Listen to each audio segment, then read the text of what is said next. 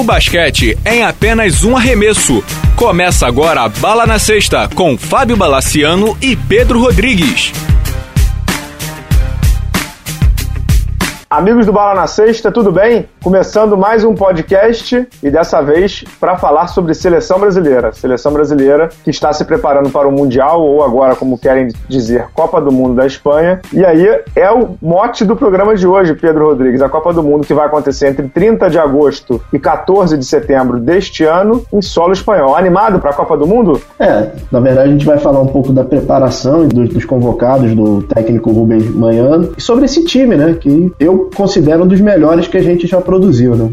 Sem dúvida. A preparação da seleção brasileira adulta começou em São Paulo na semana passada. Os jogadores passaram por exames médicos e começou toda aquela parte de preparação física. Nessa semana, aqui no Rio de Janeiro, acontece o tal do Final Four, o Super Desafio, como a CBB quer chamar, sei lá como é que ela quer chamar. É, vai reunir Brasil, Angola, Argentina. Vai ter o Brasil joga na quinta e no sábado. Quinta-feira, às 8 horas da noite, contra Angola. Sábado, às 10 horas da manhã, contra a Argentina. Esse jogo da Argentina é um jogo da Globo, se não me engano, a Globo vai passar esse jogo ao vivo. As informações sobre ingressos, de coisa toda, estão no possante site da CBB. Se anima, Pedro? Vai lá, não? Eu vou. Vai ser sábado, 10 da manhã. Vai ter Brasil e Argentina, né? Ah, é. Boa, bom, bom divertimento, hein? Faço votos, é um jogo bacana. Acho que você vai se divertir, é um jogo legal. Oportunidade de ver Nenê, Thiago, Anderson, Marcelinho Huertas é sempre bacana, né? É, exatamente. Falando neles, né? Exato. Vamos falar dos 10 primeiros convocados, que ainda faltam dois, que, que vão vir dos jogadores que estão disputando sul sul-americano. Mas vamos falar dos convocados, né? Acho que é o que a gente tem de melhor hoje, né, Bala? Hoje a gente tem o Thiago Splitter, o Nenê,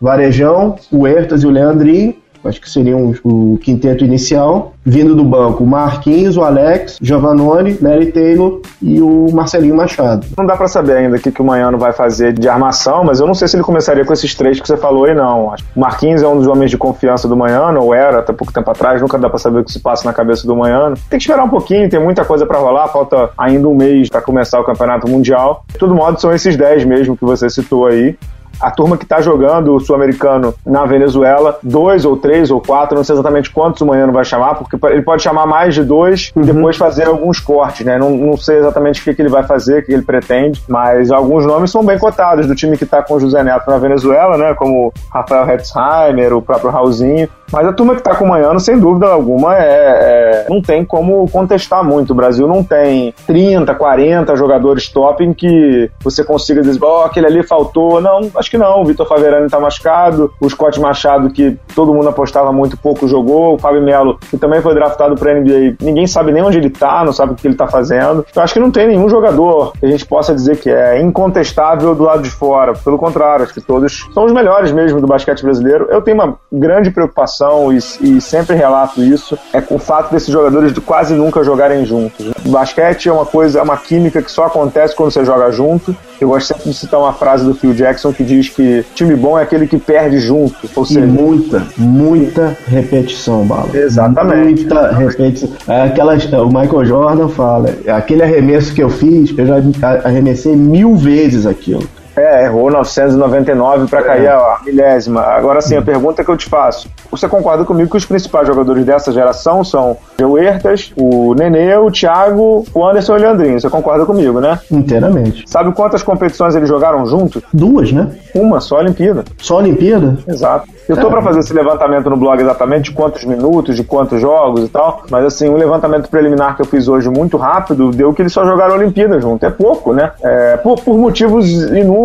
Briga com a antiga CBB, é, do grego, antiga e igual, né? Porque grego e Carlos é a mesma coisa, mas enfim. Problemas inúmeros. Esses caras só jogaram juntos uma competição e aí é direto numa Olimpíada querendo ou não, essa geração já passou, do, entre aspas, do ponto, né? Não Isso. são jogadores de 27, 28, são jogadores já de 31. O Nenê tem 31, o Thiago tá fazendo 30, o Anderson já tem 31, o Leandrinho também, o Marquinhos também. Marquinhos, Marquinhos já passou 30. O, o Alex Machado, então, já tem 415. Então, é uma geração que já passou do ponto, né? É, é, já deveria ter conquistado alguma coisa pelo potencial que tem. Eu acho, sinceramente, que que é, agora, Mundial e Olimpíada são as duas últimas chances. E obviamente que a pressão vai ser cada vez maior para que eles conquistem os resultados que condiz com o talento que esse grupo tem. É obviamente um grupo talentoso. Thiago é campeão da NBA, Anderson é valorizado no, no Cleveland, Nenê é muito valorizado no Washington, o Hertas é um dos melhores armadores da Europa há muito tempo. É um grupo que, em termos de talento individual, ninguém contesta, concorda, Pedro? Não, não tem o que falar. E aí eu, eu volto à preparação para essa Copa do Mundo, né? Que eu acho que eu não consigo me lembrar uma preparação que o time ficasse junto tanto tempo, né?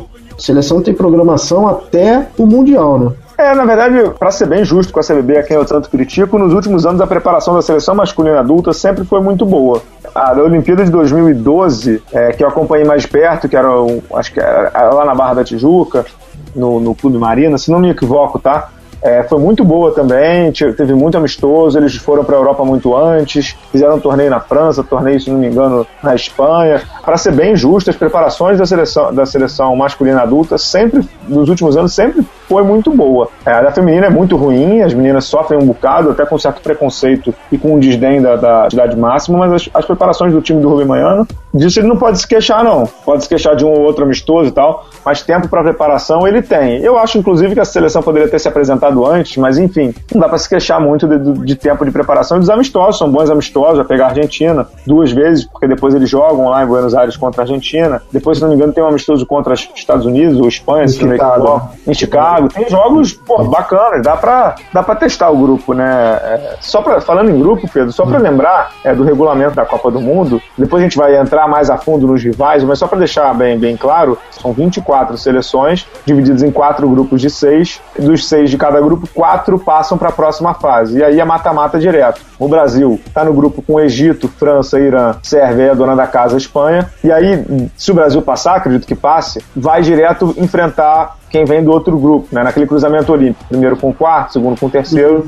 terceiro com segundo, obviamente, e quarto com primeiro. Normal, aquele cruzamento olímpico. É, e aí é do grupo Argentina, Croácia, Grécia, Filipinas, Porto Rico e Senegal como todo mundo sabe, esses negócios já está sempre escrito que vai ser Brasil e Argentina, né? Toda competição mundial de basquete que tenha Brasil e Argentina, eles têm que se enfrentar. Você sabe disso? Tem uma regra, é a cláusula 18, parágrafo 5 se não me engano, está escrito lá.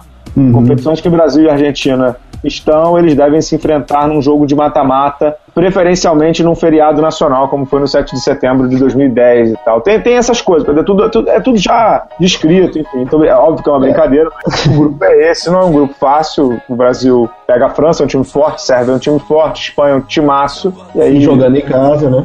Jogando em casa, tem uma. Pra mim, esse é o jogo chave, é o terceiro jogo. Terceiro jogo, né?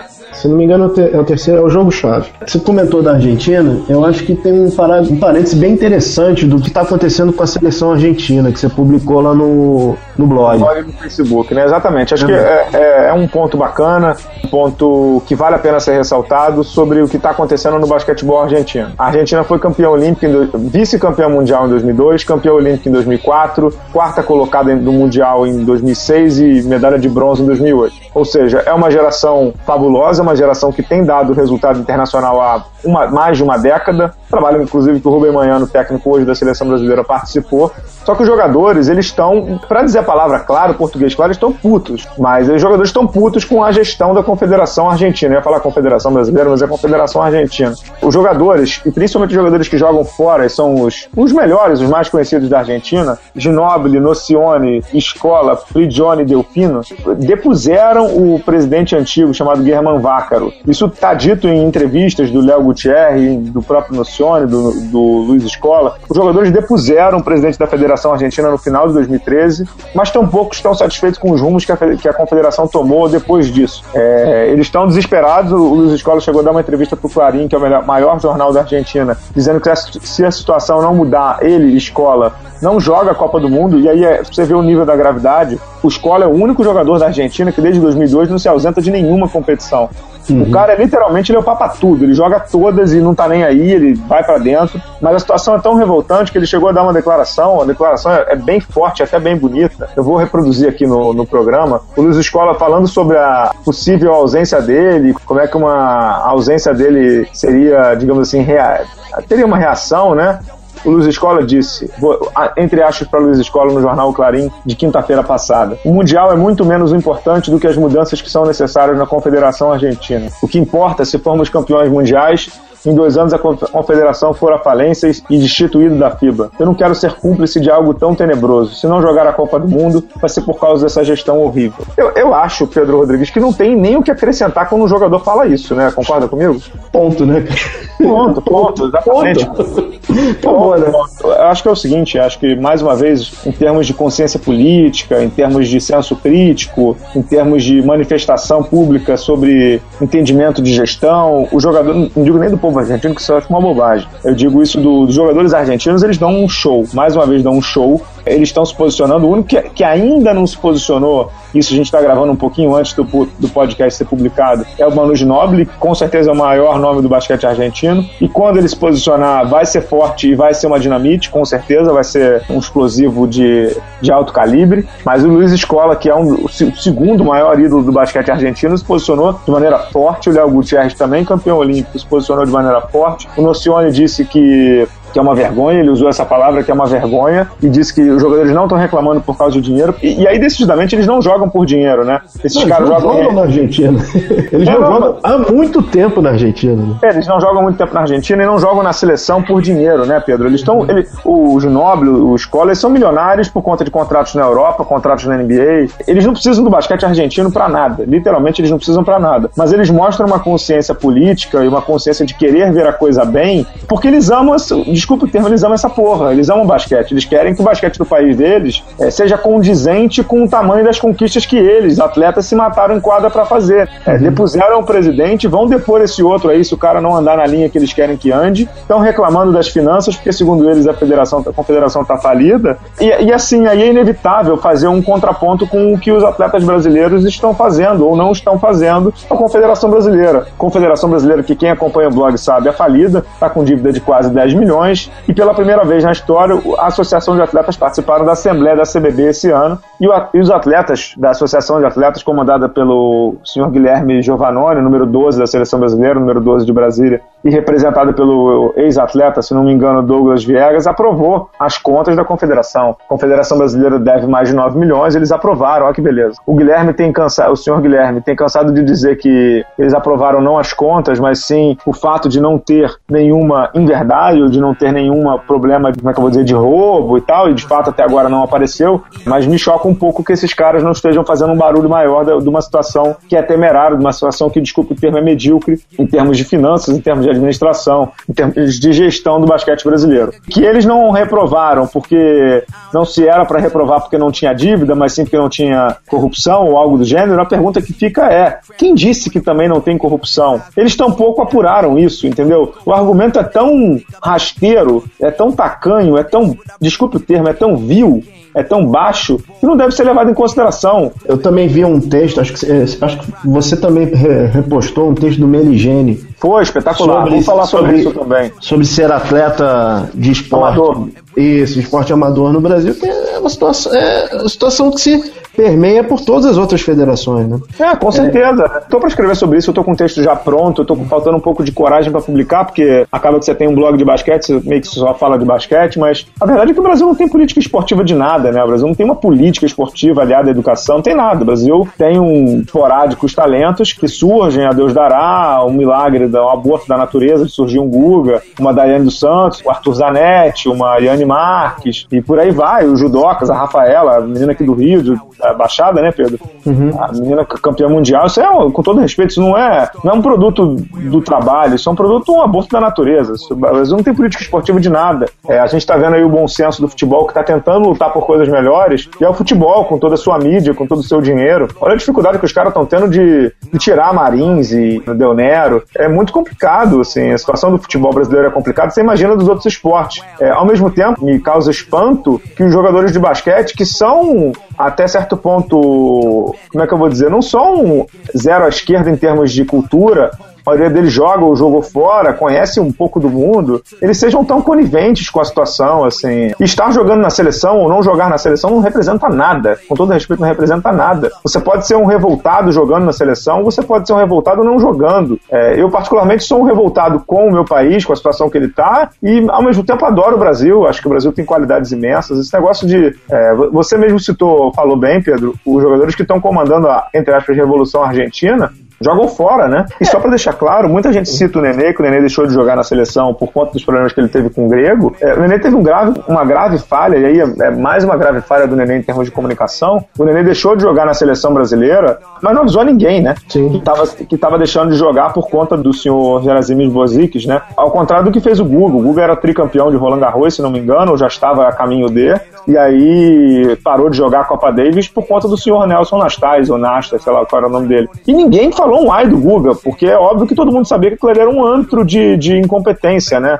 Uhum. Era, um, era um poço de incompetência. Se um jogador, ô Pedro, com todo respeito, responda para mim sinceramente, é, se um jogador, qualquer jogador, do Ertas ao Thiago, passando pelo Anderson, se ele afirma categoricamente não vou jogar pela seleção brasileira porque a Confederação Brasileira é muito ruim, alguém ficaria chateado? Não, mas aí vem aquela patrulha chata que tá tendo. Ah, mas aí tá, tá não, rejeitando. com sei lá, Bala, a, a gente ainda tem conceito muito do esse cara vai salvar a gente, esse cara vai fazer pela gente. É, mas justamente porque eu acho que não tem que Eu ser esse cara que tinha que ser em grupo, né? Tinha que ser um grupo exatamente, exatamente. atletas que tem que chegar e peitar.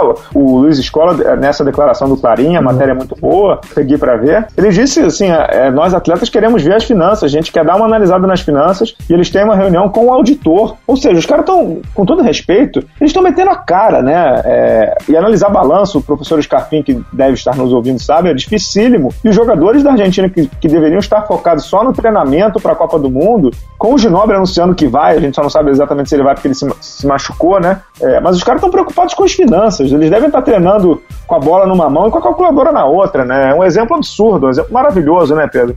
É, e só um parênteses, eles estão retreinando, porque eles treinam juntos há pelo menos 15 anos. É, exatamente. E jogam. É aquela, é aquela coisa da repetição, né? É, esses caras. É, é, tem O cara, já, o cara já tá numa mentalidade, ele já tá num patamar diferente. Mas vamos voltar pra quadra, é- Vamos, vamos. é. Vamos fechar com a quadra, não? Vamos fechar com a quadra. O, o que, que você vê como ponto forte, como ponto fraco de- de- desse time brasileiro? Pedro? Cara, eu acho que o ponto forte é realmente o garrafão, né? Um garrafão que conta com Nenê, Thiago, Anderson e provavelmente com Hetzheimer, que tá vindo aí da, da seleção do Sul-Americano.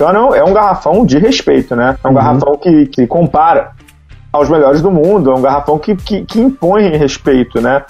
É, o ponto fraco para mim é a falta de resultados internacionais. Isso não tem dúvida. O Brasil sempre entra como favorito e aquela velha máxima jogou como nunca, perdeu como sempre, vale para o Brasil, sem dúvida. É, o Brasil tem entrado como favorito em muitas competições recentes, mas não tem conseguido dar resultado. Isso, é, obviamente, mexe com o psicológico do jogador. Aquela coisa, né? Pô, será que de novo a gente vai chegar lá e vai perder? Será que de novo a gente vai chegar lá e não vai conseguir? Eu acho que isso mexe. É, eu li uma declaração do Thiago Splitter, que você até me mandou pelo, pelo e-mail, é, falando que ah, nós somos favoritos, a gente só está abaixo dos Estados Unidos. Eu acho que, com todo respeito, o Brasil deveria. é, eu acho que eles devem, podem pensar nisso internamente, mas não deveriam externalizar isso, não. Eu acho que o Brasil deveria entrar com, como se diz no popular, com a crista baixa, né? O Brasil, nos últimos anos, não tem conseguido resultados internacionais que o qualifiquem como favorito de nada. Tem seleções, inclusive, como a Espanha, muito mais abalizadas a conseguir um resultado do que o Brasil.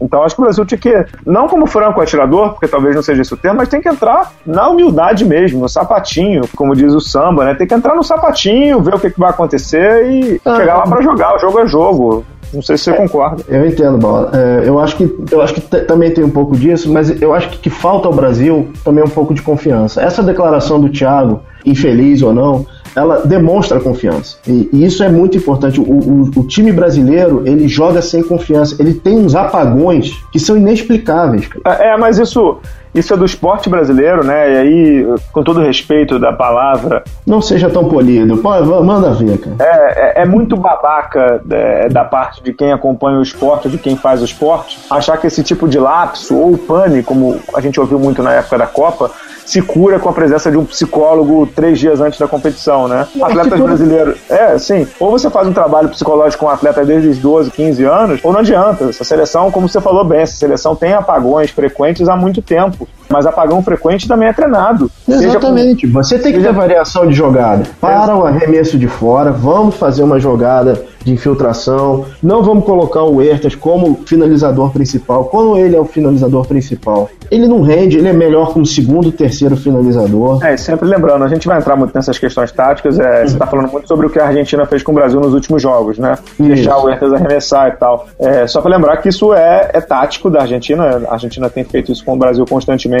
E pode ter certeza que os outros times vão fazer também, que é de deixar o Huertas arremessar, deixá-lo à vontade para que os outros jogadores não tenham, como é que eu vou é. dizer, liberdade no garrafão, né, Pedro? É, mas, mas, aí o que acontecia, o que normalmente acontecia é que o Leandrinho carregava muita bola. O Leandrinho, eu acho que ele rende mais como segundo, é, segundo armador. armador. Né? Sem dúvida, com certeza. Ele, o Brasil, acho que não só em relação aos últimos confrontos com a Argentina, o Brasil perde muita bola. O Brasil não cuida bem da bola. Sim, sim, com certeza absoluta. E, e a grande preocupação, assim, que eu vejo, que é, para mim é o, é o fator mais preocupante é a defesa.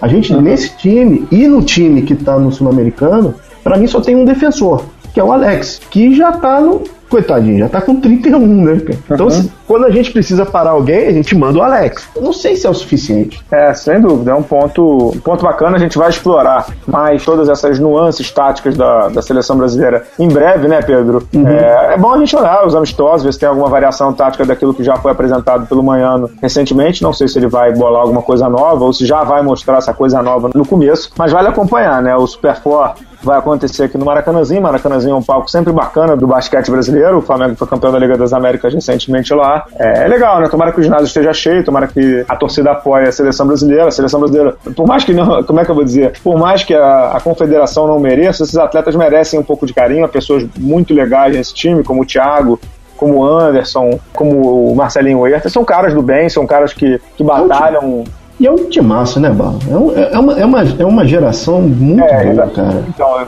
timaço ainda não é, né? O Brasil tem, é, é uma geração talentosa, né? Ainda não se configurou em um grande time, talvez não se configure. Eu, eu torço muito para que sim, que esses caras, a confederação, tal qual o futebol, a confederação não merece, mas esses caras merecem, né? Vamos caras... torcer para dar certo. Esses caras merecem, merecem todo sucesso, merecem que se deem bem uhum. numa Copa do Mundo e que saem em breve numa Olimpíada aqui no Rio, né? Exatamente. E lembrando que isso, o, Brasil, né? o, Brasil, o Brasil é bicampeão olímpico, é bicampeão mundial, mundial. Né? Bicampeão e o basquete do, até a década de 80 era o segundo esporte do Brasil. Né? Tomara que isso um dia volte, né? Tomara que alguém se lembre quão grande foi o basquete nesse país e que confederação e clubes trabalhem nessa toada de pensar em recolocar o basquete. Nesse momento, vamos de olho na seleção de Rubem Manhano. Bom jogo lá, Pedro Rodrigues. Manda um abraço para a turma da CBB por mim, viu? Vou mandar um abraço para todos lá.